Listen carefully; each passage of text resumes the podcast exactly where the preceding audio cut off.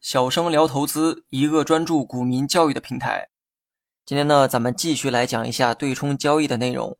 上期呢讲了对冲交易是为了承担你想承担的风险，规避不愿承担的风险。对此呢，我还举了个例子。而今天呢，我将继续用举例的方式讲解一下对冲的作用。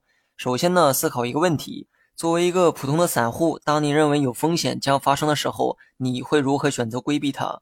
我想多数人的答案呢是清仓跑路，只要卖掉了手里的股票，那么剩下有多大风险也跟我没有任何关系。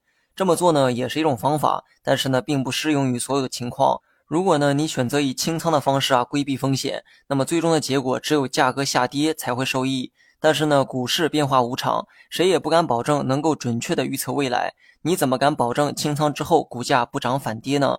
或者说下跌是短促的，反弹却是持久的，你又如何保证清仓之后能完美的再低吸回来呢？通过以上例子啊，你会发现一个问题：清仓卖出是一种退出市场的方法。退出后，市场如何波动都和你没有任何关系。这意味着，如果股价没能出现预期的走势，你想再参与进来会非常被动。所以呢，散户经常会清仓跑路，但是呢，机构不会。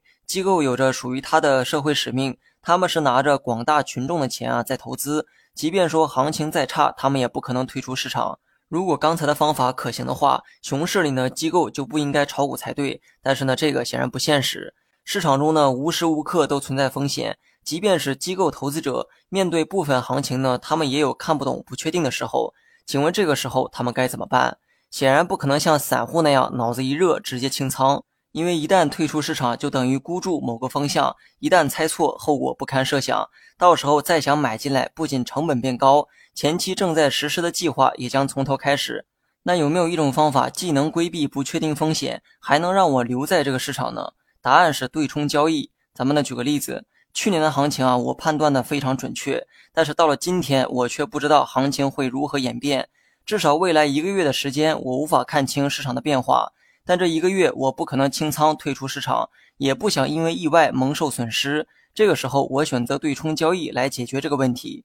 之前呢，我持有一百万的 A 股票，今天我又花了一百万做空它。如此一来，今后的一个月，无论股价是涨是跌，我呢始终都是不赚不赔，而且我也没有退出市场，股票呢一直在手里。等一个月后，市场走势开始变得清晰，以我的能力能逐渐看透行情变化的时候，我呢便不再采用对冲的方式，而是做倾向性的操作。如果一个月后我判断市场会涨，那么我将取消做空，集中做多 A 股票；如果一个月后我认为市场会跌，我将集中的做空，不再做多。如果未来某个时间段又出现了我看不清的行情，为了不退出市场的同时还能规避风险，我将再次采用对冲的方式规避掉这段时间的风险。